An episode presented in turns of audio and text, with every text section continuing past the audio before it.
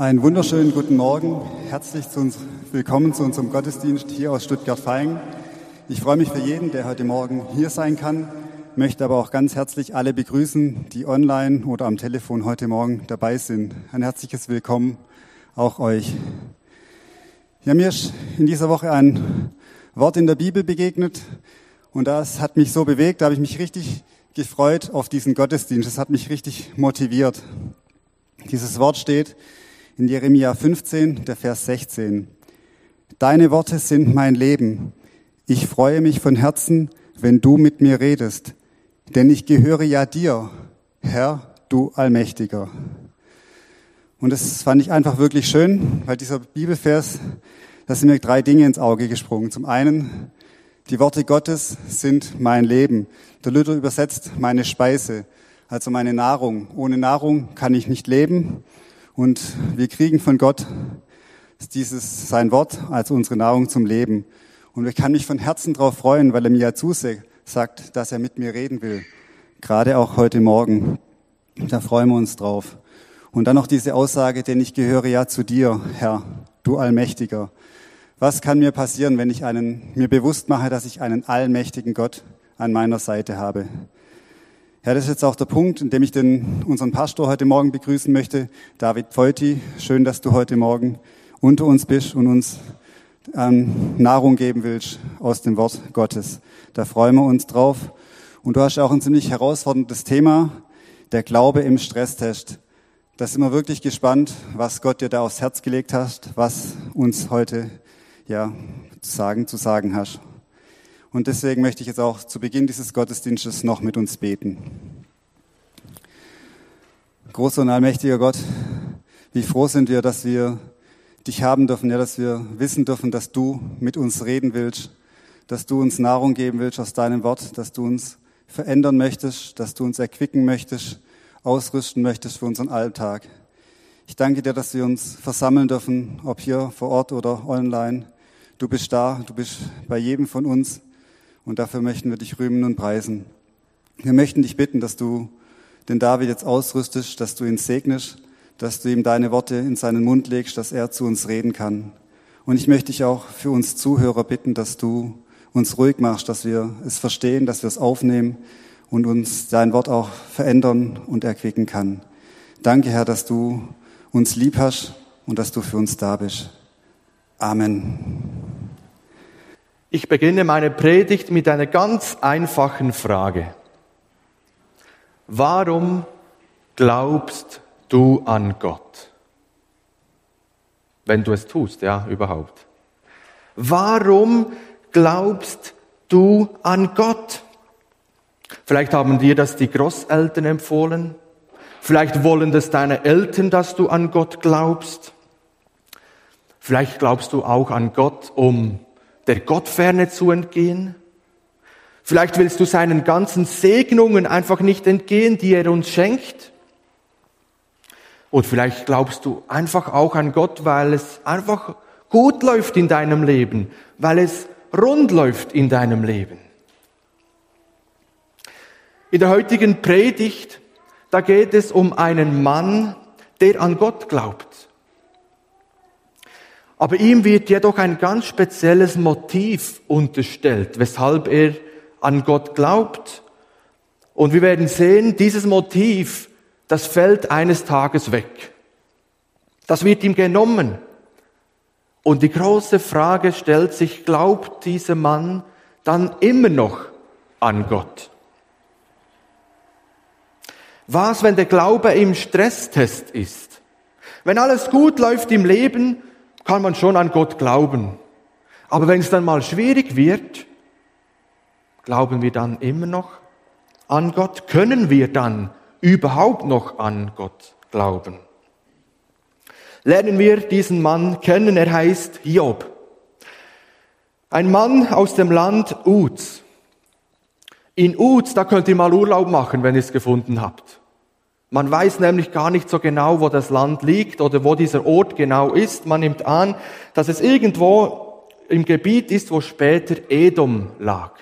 Also irgendwo südöstlich von Israel. Und im ersten Vers vom Hiob, da heißt es, der war fromm, rechtschaffen, gottesfürchtig und mied das Böse. Vier kurze, prägnante Worte, die uns hier beschreiben, wie sein Charakter war. Fromm, gottesfürchtig, rechtschaffen. Er meidet das Böse. Er war einfach ein Vorbild.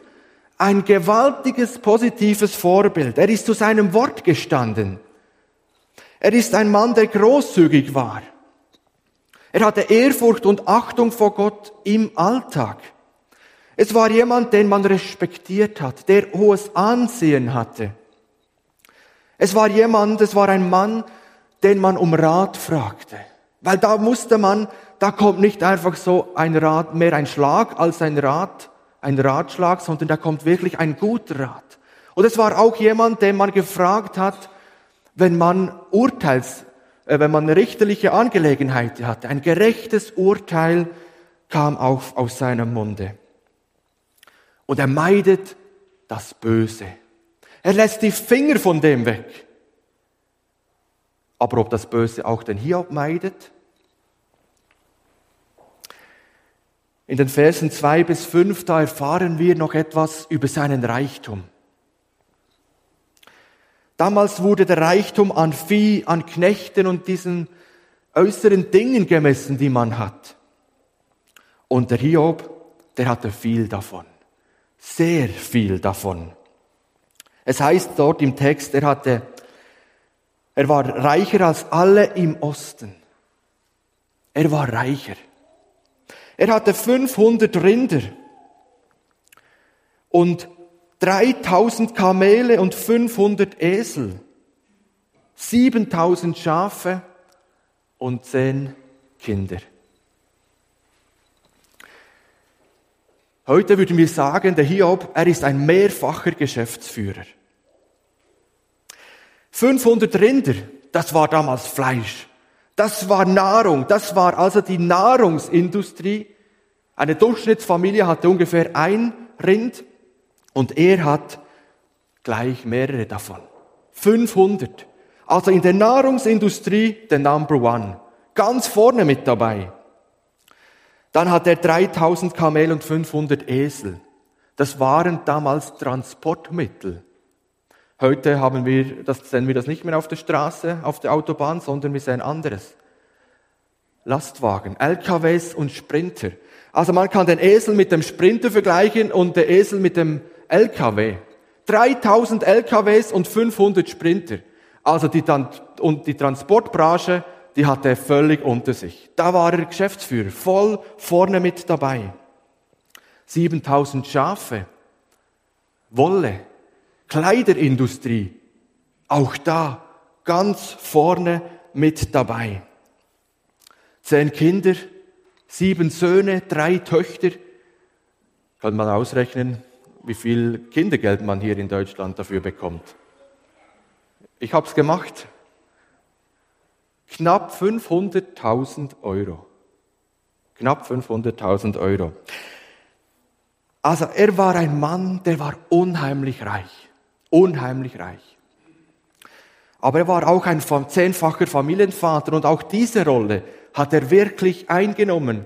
Es war eine schöne, gute Atmosphäre in der Familie. Die Kinder haben gerne mal wieder gefeiert zu Geburtstagen oder eben Weihnachten und so. Das gab es ja damals noch gar nicht, aber Geburtstag konnte man doch auch schon feiern.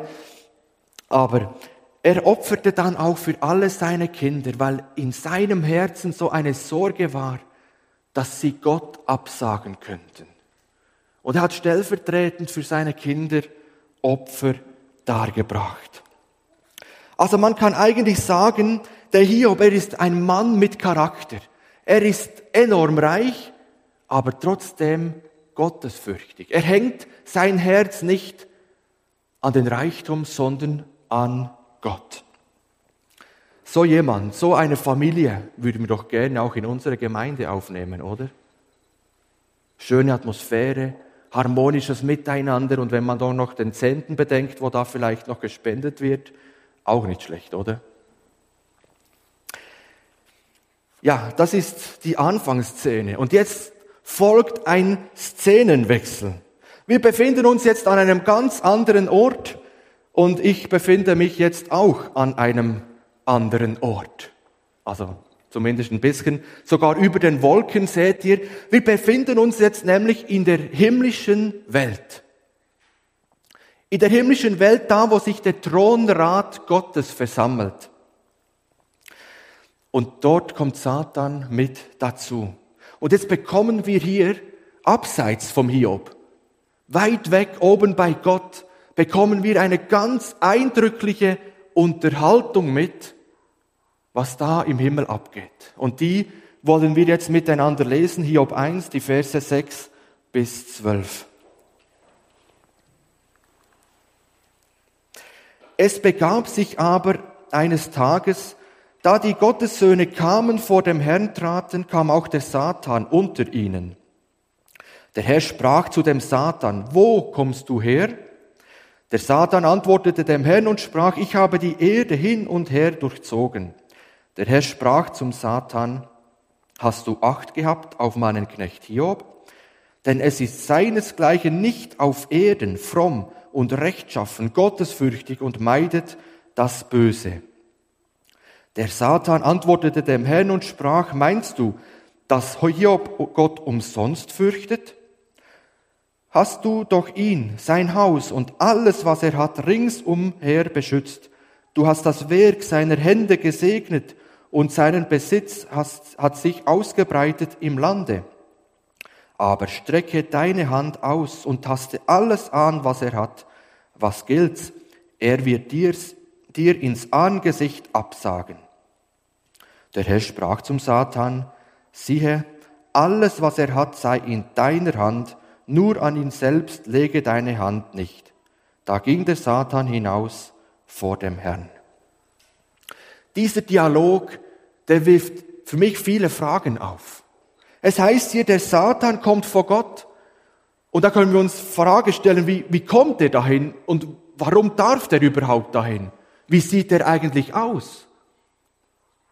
Viele Fragen, die aufgehen, aber dieser Text beantwortet diese Fragen nicht, denn es geht nicht um diese Fragen hier in unserem Text, sondern es geht um diesen Dialog. Und Gott fragt den Satan, wo kommst du her? Er hat die Erde hin und her durchzogen. Er hat sie beobachtet. Satan weiß Bescheid, was bei den Menschen abgeht. Und irgendwie nehmen wir oder gehen wir schon fast davon aus, dass Gott jetzt auf seinen Hiob, auf seinen treuen Knecht zu sprechen kommt, den er auf der Erde hat. Vielleicht ist er sogar ein bisschen stolz auf ihn. Ja, weil er selber, Gott selber bestätigt das und stellt ihm das gleiche Zeugnis aus, wie wir vorher gesehen haben. Aber der Satan, der antwortet diese eine Frage. Überrascht dich das, Gott? Meinst du, dass Gott dich umsonst fürchtet? Diese tiefe Frage, die uns der Satan stellt, ist die, kann ein Mensch Gott umsonst dienen? Gibt es Menschen, die an Gott glauben, wo nicht das Motiv des Gutgehens im Vordergrund steht? Und damit sind wir wieder bei der Eingangsfrage. Warum glaubst du? Warum glaubt der Hiob an Gott? Und Satan meint, das ist aufgrund, dass Gott dich so reich gemacht hat, dass Gott deinen Besitz bewahrt, dass er dich immer reicher gemacht hat und es dir so gut geht. Und ich habe mir so die Frage gestellt, wie, wie sieht das in meinem Leben aus? Könnte der Satan auch mir dieses Motiv unterstellen und sagen, Dave, du glaubst doch eigentlich nur an Gott, weil es dir gut geht. Ja, weil du Familie hast, weil alles gut ist, weil du einen Job hast, weil das Geld Ende Monat kommt, weil du gesund bist. Ja, da kann man leicht an Gott glauben. Sind wir auch nur dabei? Sind wir auch nur gläubige Menschen, an Gott glaubende, weil wir es gut geht in unserem Leben. Weil es in der Schule, auf der Arbeit, im, in der Familie gut läuft, gut geht, alles ist gut. Aber diese Frage, kann ein Mensch Gott umsonst dienen? Er klagt einerseits damit den Hiob an und sagt, Hiob, mal ganz ehrlich, wenn Gott jetzt all das, was du, was er dir gegeben hat, dir wegnimmt, glaubst du dann wirklich noch an Gott? Aber diese Frage, die zielt auch auf Gott. Die hinterfragt seine Ehre. Und es sagt Gott eigentlich, der Satan sagt Gott eigentlich, Gott, ohne Bezahlung hast du gar keine Nachfolger. Kein Wunder, dass dich die Leute mögen, weil du sie ja so beschenkst. Ihr habt sicher miteinander einen Vertrag geschlossen. Du glaubst an ihn, wenn er dich bezahlt, wenn er dich segnet, wenn er dir Sachen gibt. Und man sieht ja, wir haben es gelesen, er hat gegeben. Er hat viel gegeben. Er ist reich. Und daraufhin macht eben Satan diesen eigentlich schlimmen Vorschlag und sagt, nimm doch mal die Subventionen zurück. Nimm ihm alles weg, was du ihm tagtäglich so geschenkt hast, dem Hiob, und dann wollen wir mal sehen, ob er noch an dich glaubt. Und das Interessante und Bemerkenswerte und für mich eindrückliche und manchmal auch nicht verständlicher ist, dass Gott auf dieses Angebot, auf diesen Vorschlag vom Satan eingeht. Und er sagt dann, alles sei in deiner Hand. Nur an sein Leben gehe du nicht. Und jetzt ist dieser Dialog hier oben zu Ende und wir sind wieder auf der Erde bei Hiob. Und wieder einmal feiern die Kinder ein Fest. Alles ist gut als eines Tages vier Boten kommen und jeweils eine ganz schlimme Botschaft dem Hiob überbringen. Vier harte Schläge. Hiobs Botschaften. Von daher, von dieser Geschichte, von diesem Ereignis kommt ja dieses Wort Hiobs Geschichten oder Hiobs Botschaften. Da kommen Leute, rauben die Esel und Knechte aus Saba, da kommt Feuer vom Himmel und verzerrt alle Schafe und Knechte. Da kommen noch die Chaldeer und stellen die Kamele und bringen die Knechte um. Und ein großer Sturm lässt das Haus zusammenbrechen, in dem seine zehn Kinder gefeiert haben. Alle sind tot, unter den Trümmern begraben. Durch Feinde und Naturkatastrophen ist dem Hiob alles genommen worden, was er einmal hatte. Vier harte Schläge rauben seinen ganzen Besitz, seine Kinder. Hiob steht alleine da. An einem einzigen Tag. Alles verloren. Alles. An einem Tag hat dieser angesehene, dieser reiche Mann, dieser gottesfürchtige Mann sein ganzes Lebensglück verloren. Der Glaube von Hiob im Stresstest. Wie reagiert man?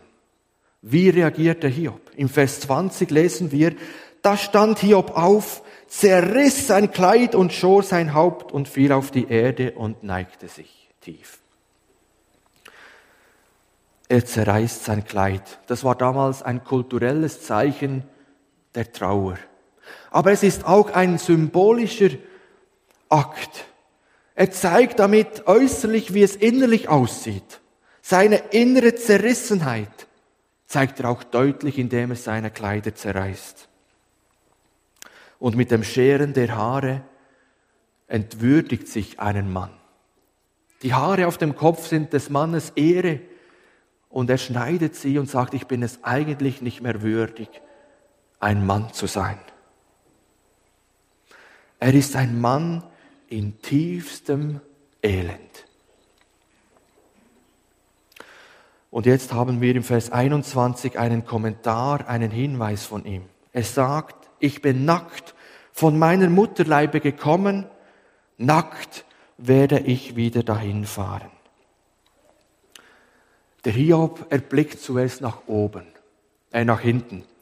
Er blickt zurück und sieht, nackt bin ich gekommen. Ich habe nichts in, mit in diese Welt hineingebracht. Und er weiß, alles, was ich heute ha gehabt habe, bis heute gehabt habe, das hat mir Gott geschenkt. Das ist nicht mein Lohn, mein Verdienst. Ich habe nichts mitgebracht und Gott hat mich gesegnet. Und damit stimmt er eigentlich ja der Aussage zu, dass Gott ihn reich gemacht hat vom Satan. Und dann blickt er aber auch nach vorne und sagt, nackt werde ich gehen. Er weiß, mit ins Grab kann ich nichts nehmen. Ich kann nichts mitnehmen. Und schließlich blickt er auf und ohne ein Fragezeichen zu setzen, kann er sagen und dieses Bekenntnis geben, der Herr hat's gegeben, der Herr hat's genommen, der Name des Herrn sei gelobt. Ich finde das gewaltig. Ich staune hier ab diesem Mann. Gerade hat er seine zehn Kinder verloren, alle auf einmal. Gerade hat er sein ganzes Hab und Gut, seine Existenz eigentlich verloren. Und er kann sagen, aufblicken und sagen, dieses Bekenntnis ablegen, der Herr hat's gegeben, der Herr hat's genommen, in der Name des Herrn sei gelobt. Gott hat gegeben. Das konnte der Hiob in seinem Leben tatsächlich feststellen. Und ich glaube, auch wir können in unserem Leben feststellen, Gott hat gegeben. Vielleicht nicht immer genau das und nicht genau so viel, wie wir uns vielleicht erhofft oder erwünscht haben. Aber Gott hat gegeben, denn wie der Hiob sind auch wir nackt in diese Welt gekommen. Wir haben nichts mitgebracht.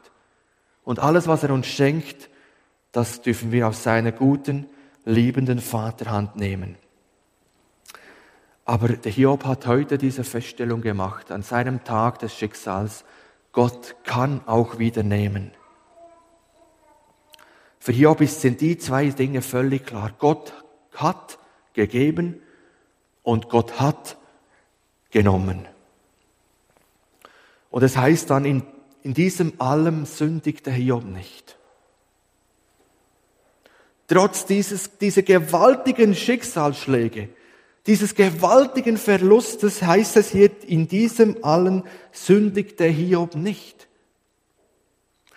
Also er weicht nicht von Gott, Gott ab, er bleibt bei Gott, er glaubt weiterhin an ihn.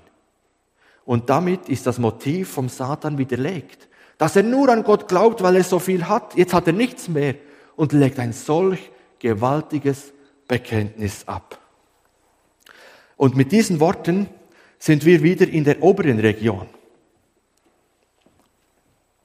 Natürlich jetzt interessant und spannend, wie geht es da oben weiter, weil der Satan ist ja eigentlich jetzt bloßgestellt. Wieder fragt Gott, wo kommst du her? Und er sagt wieder, ich habe die Erde durchzogen. Und dann wieder der Hinweis auf Hiob. Und dann betont natürlich Gott, ja, schau mal, der glaubt immer noch, der Hiob. Der hat mich nicht abgesagt, wie du prophezeit hast. Doch der Satan, er gibt nicht auf. Er lässt nicht locker. Er sagt nicht einfach, okay Gott, du hast die Wette gewonnen, das ist aus ich ziehe mich zurück. Nein, er bleibt hartnäckig, er bleibt dran. Und er will Gott eigentlich einreden, dass man alles hergibt für seine Gesundheit. Der Hiob, der gibt alles her, wenn er nur seine Gesundheit behalten kann. Sein Reichtum, sein Besitz, ja, das hat er halt verloren, aber wenn er nicht mehr gesund ist, wenn du ihn krank mit Krankheit schlägst, dann wird er dich ins Gesicht absagen, prophezeit, er zum letzten Mal, zum zweiten Mal. Und wieder geht es um diese eine Frage wie schon vorher. Kann ein Mensch Gott einfach nur bedingungslos dienen und an ihn glauben? Muss es Gründe geben, damit wir an Gott glauben und kann das einfach bedingungslos sein? Und wir glauben es fast nicht, aber ein zweites Mal geht Gott auf diesen Vorschlag ein, auf diesen furchtbaren Vorschlag, dass, dass Gott dem Satan die Erlaubnis gibt, dass er ihn antasten darf, seine Gesundheit, aber das Leben darf er nicht nehmen. Da hat Gott eine Begrenzung gesetzt. Und so geht der Satan wieder weg und freut sich natürlich, dass er den Hiob jetzt angreifen darf. Und wir kommen zurück auf die Erde und treffen einen mit einer furchtbaren Krankheit geschlagenen Hiob. Diese, oder diese Versuchung, die wird jetzt viel kürzer beschrieben, aber sie trifft ihn viel existenzieller. Jetzt geht es ihm selber an den Kragen. Er ist völlig entstellt. Nicht mehr kann er an der Gesellschaft teilhaben, ausgeschlossen vom Geschäftsleben, von da, wo er eigentlich mit dabei war, angefressen von bösen Geschwüren von Kopf bis Fuß, krank von Kopf bis Fuß. Man kann heute diese Krankheit, die der Hiob hatte, kaum ähm, definieren, was das war. Manche denken Lepra oder Pest. Wahrscheinlich war es eine Vermischung von vielen Krankheiten, denn die Symptome, die da mit dabei waren, sind einfach nur schrecklich. Heftiger Juckreiz, Schlaflosigkeit, Geschwüre am Körper, Wahnvorstellungen, schlechter Atem, Gewichtsverlust, Schüttelfrost, Fieber, Durchfall, schwarz verfärbte Haut. Wir können uns das nicht vorstellen, wie der Hiob, wie das schmerzhaft war. Und es heißt, dass er sich mit Scherben die Wunden schabte, weil es so gejuckt hat, weil es so unerträglich war. Hiob war so entstellt, dass ihn, als seine Freunde kamen, um ihn zu besuchen, ihn nicht wieder erkannt haben. So etwas hat die Krankheit aus ihm gemacht. Er sitzt jetzt in der Müllecke seines Anwesens. Er sitzt da, wo die Asche hingeschmissen wird, da, wo der Misthaufen ist. Das ist Symbol für sein Äußeres, aber auch für sein Inneres. So fühlt er sich vielleicht auch auf dem Müllhaufen des Lebens angekommen. Abseits von dem, wo er eigentlich wäre. Im Geschäftsleben, im Austausch mit anderen, im Streitschlichten, im Rat geben, im seelsorgerlich helfen, im großzügig sein. Er ist jetzt auf dem Müllhaufen seines Lebens. Und jetzt tritt endlich auch die Frau von Hiob auf. Und seine Frau, die hat eine Frage an den Hiob und einen Tipp. Sie fragt seinen, ihren Mann, hältst du immer noch fest an deiner Frömmigkeit? Und damit stellt sie eigentlich Hiobs Grundhaltung in Frage.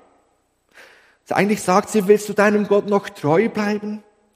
Deine ganze Frömmigkeit war doch eigentlich umsonst. Schau mal, wie es dir jetzt geht.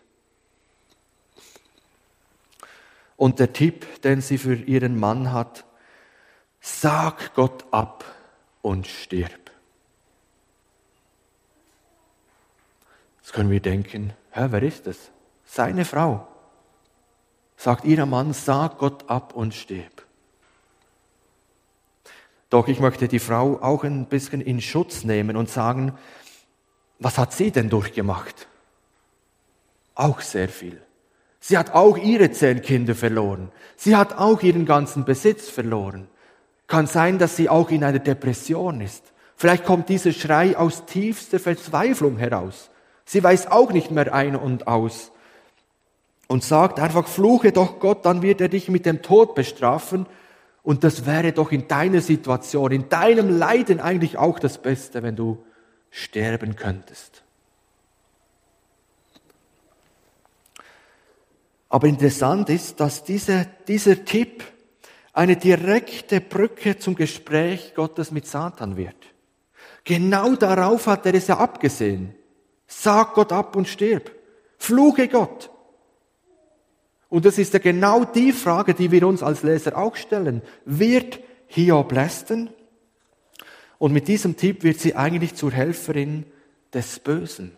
Diesen Tipp, auch wenn er von der Frau kommt, kann man eigentlich nicht schönreden, aber ich habe vorher versucht, doch auch Verständnis zu haben für solch eine verzweifelnde Frage. Und in Klammern bemerkt, die Bibel will hier an dieser Stelle keiner, keineswegs ein Misstrauen gegen Frauen sehen. Es gibt in der Bibel, im Alten Testament, auch viele Geschichten von sehr klugen und gottesfürchtigen Ehefrauen. Aber in diesem Fall ist dieser Tipp ein Tipp, der nicht aus der Nähe Gottes kommt. Und auch hier Hiobs Reaktion ist wieder, er kann solches Gerede, selbst von seiner eigenen Frau, nur als frommes Gerede und dummes Geschwätz abweisen. Er besteht auch diese, wenn man sagen darf, Prüfung von seiner Frau.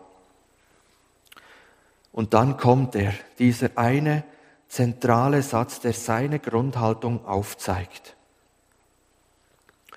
Haben wir Gutes empfangen von Gott? Und sollten wir das Böse nicht auch annehmen?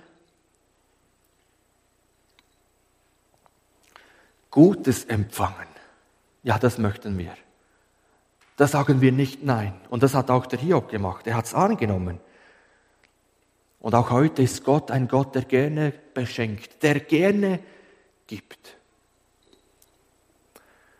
Als Menschen sind wir immer Empfänger. Wir haben das Leben nicht einfach in unserer Hand. Wir können nicht uns einfach irgendwo selbst bedienen von den Dingen, die wir gerne so hätten im Leben. Eine schöne Familie, einen guten Ehepartner, entsprechend viele Kinder. Wir können es uns nicht einfach bedienen und dann haben wir, sondern wir sind beschenkt. Gott schenkt uns das, was wir haben. Und wir können auch leider Dinge nicht festhalten, die uns genommen werden. Wir können uns nicht an Dinge festhalten, auch wenn sie uns noch so lieb und teuer sind, wo Gott uns aber wegnimmt. Wir können uns nicht an sie klammern. Und der Hiob sagt, haben wir Gutes empfangen, sollte mich das Böse nicht auch annehmen. Für ihn gehört irgendwie beides zusammen. Er sagt das eine, das Gute annehmen, ja. Aber wenn wir das Gute dankbar annehmen, sollten wir dann nicht auch das andere, wo das mal Schlechte, das mal, wo mal nicht gut lebt in unserem Leben, nicht auch annehmen. Ist es nicht nur gerecht, wenn man beides annimmt? Also wenn man sagt, Gott, du darfst mich beschenken, aber lass mich je mit dem Schlechten, mit dem Unguten äh, lass mich da ja davon äh, fernhalten. Es wäre natürlich unser Wunsch.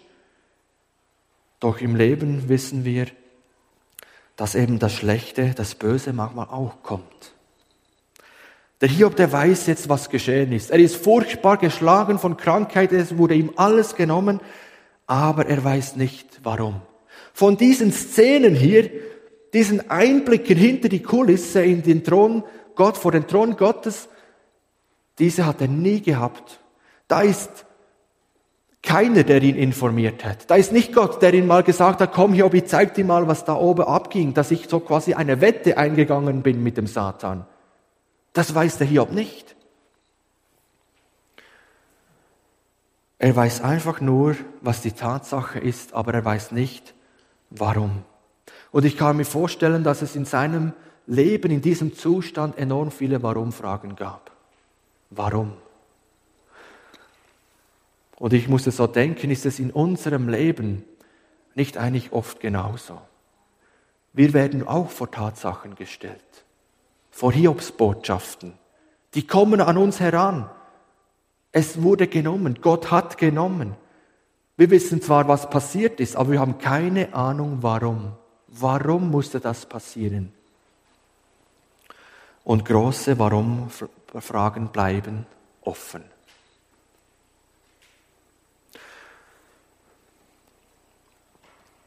Sollten wir es nicht annehmen, das Böse, fragt Hiob. Annahme verweigern, das geht gar nicht, weil das Böse kommt manchmal einfach ins Leben. Und dann lesen wir hier noch einmal diesen Hinweis. In diesem allen versündigte sich Hiob nicht mit seinen Lippen. Wieder eine ganz klare Antwort auf diese zweite Anklage vom Satan. Du dienst Gott nur noch, weil du gesund bist. Solange es dir gut geht und du gesund bist, kannst du schon an Gott glauben. Aber was, wenn du im tiefsten Leid steckst? Und hier haben wir die Antwort, dass er trotzdem dass es ihm so schlecht geht. Trotzdem, dass so viele Warum-Fragen offen bleiben, er immer noch an Gott glaubt. Kann Gott wirklich Nachfolger haben, die ihm folgen, weil sie Gott von ganzem Herzen lieb haben, egal was kommt in ihrem Leben? Und der Hiob hat es gezeigt. Ja, man kann an Gott glauben. Der Dietrich Bonhoeffer, der schrieb einmal in einem seiner Lieder, und reichst du uns den schweren Kelch, den Bitten, des Leids gefüllt bis an den oberst höchsten Rand, so nehmen wir ihn dankbar, ohne Zittern, aus deiner guten und geliebten Hand. Wisst ihr, ich muss euch ehrlich sagen, ich glaube, ich schaffe das nicht. Nehmen wir ihn ohne Zittern aus deiner guten, geliebten Vaterhand. Job hat es gezeigt. Er ist uns hier ein Vorbild. Aber ich glaube, Gott klagt niemand an, der diesen bitteren Kelch mit Zittern annimmt. Auch wir als Christen leben, haben Anteil an den Härten des Lebens, an Leiterfahrungen. Wir sind auch betroffen von Krankheiten, von Unfall, von Unglück. Manchmal richtig tragisch, heftig und schlimm und manchmal einfach auch nur lästig und ärgerlich im Alltag. Das Auto bleibt liegen, eine Grippe verhindert die Urlaubsreise, Starkregen füllt unseren Keller oder unfaire Lehrer, die einem das Leben schwer machen, das Fahrrad wird geklaut oder das Abwasser verstopft, wie bei uns diese Woche. Lästig und ärgerlich.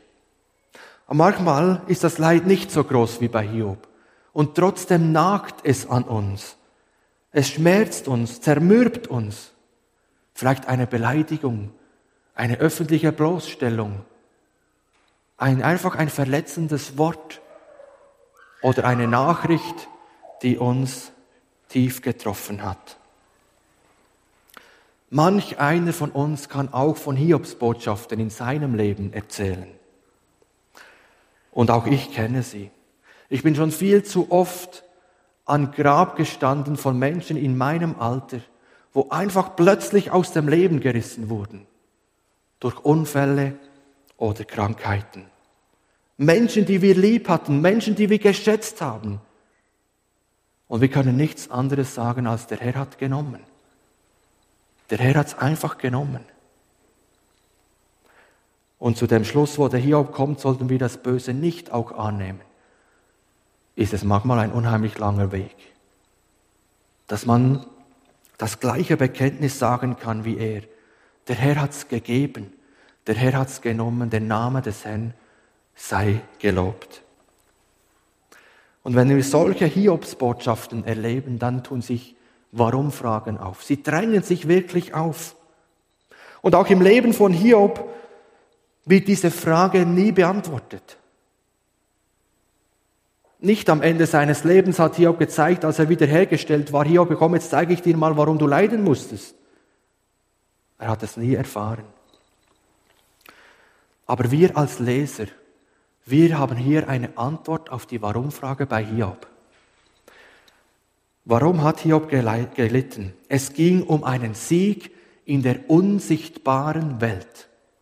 Mit dem, dass Gott das alles zugelassen hat, wollte Gott der unsichtbaren Welt und vielleicht zu allererst dem Teufel beweisen, schau mal, es gibt Menschen wie der Hiob, die glauben umsonst an mich. Es ist ein Sieg vor der unsichtbaren Welt. Und da merken wir schon, dass Satan diesen tiefen Glauben vom Hiob völlig unterschätzt. Und es ist auch ein Hinweis darauf, dass der Satan nicht allwissend ist dass er nicht die Zukunft voraussagen kann, sondern er dachte, er kriegt's hin. Er dachte, er gewinnt die Wette. Aber Job hat der unsichtbaren Welt den Sieg erklärt. Gott wusste, dass der Job treu bleibt, deshalb hat es zugelassen.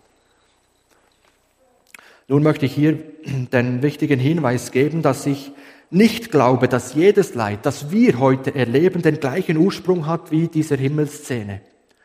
Ich glaube, wir dürfen nicht denken, dass jedes Leid, das ich habe, auf eine Wette zwischen Gott und Satan zurückzuführen ist. Aber ich möchte auch sagen, dass es in wenigen Ausnahmefällen tatsächlich sein kann, dass heute jemand leidet, um genau das Gleiche zu tun wie der Hiob.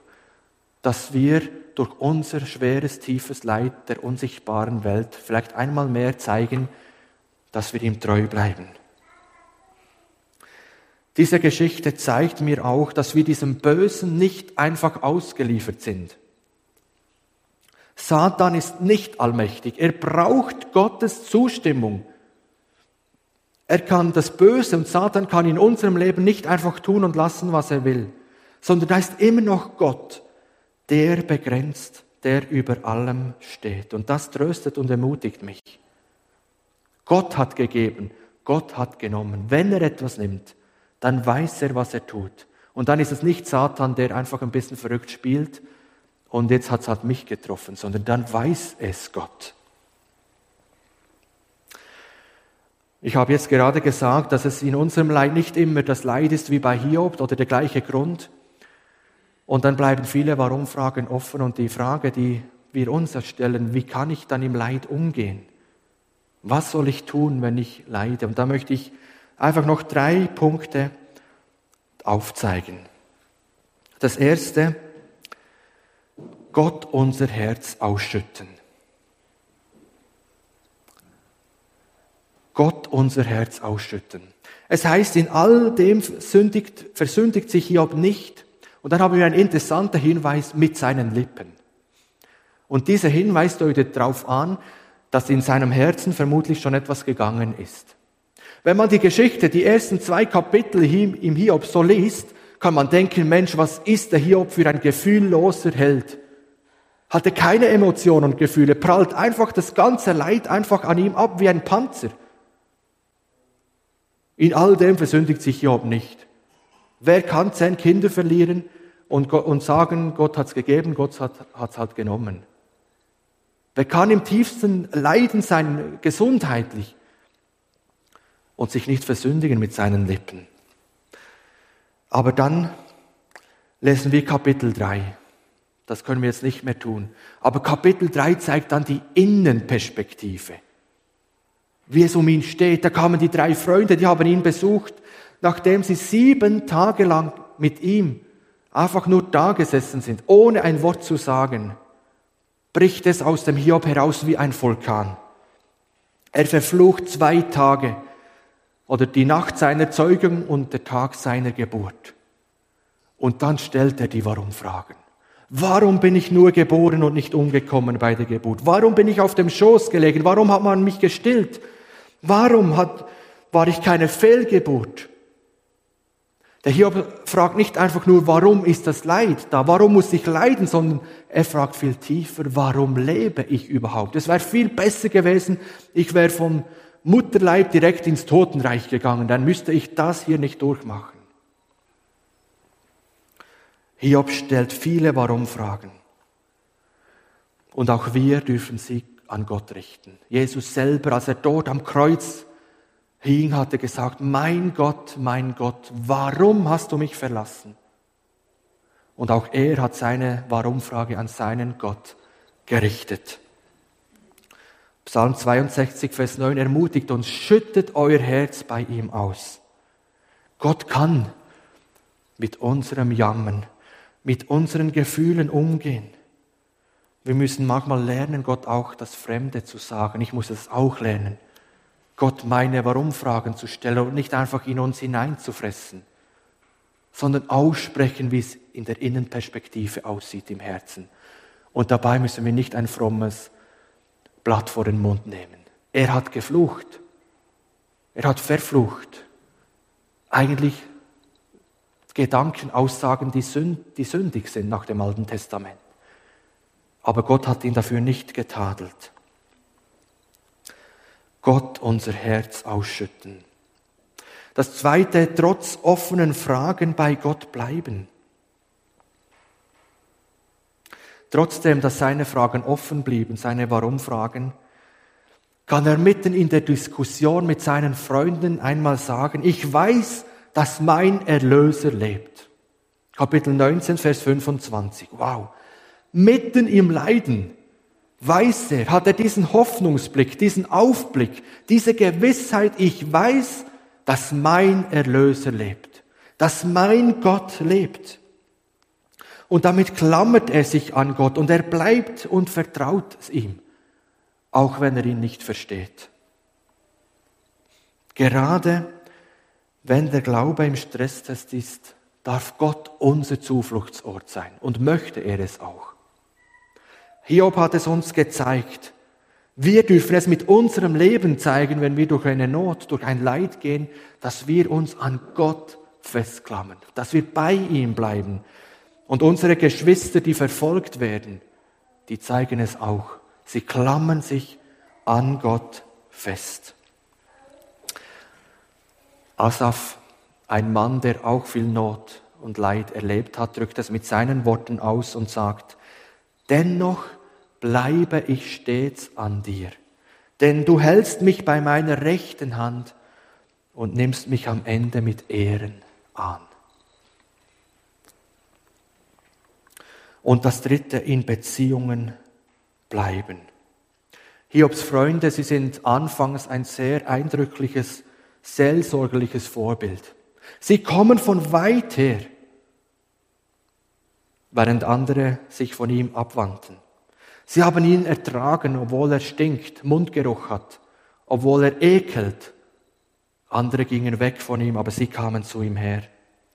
Sie nahmen sieben Tage lang Anteil, ohne ein Wort zu sagen.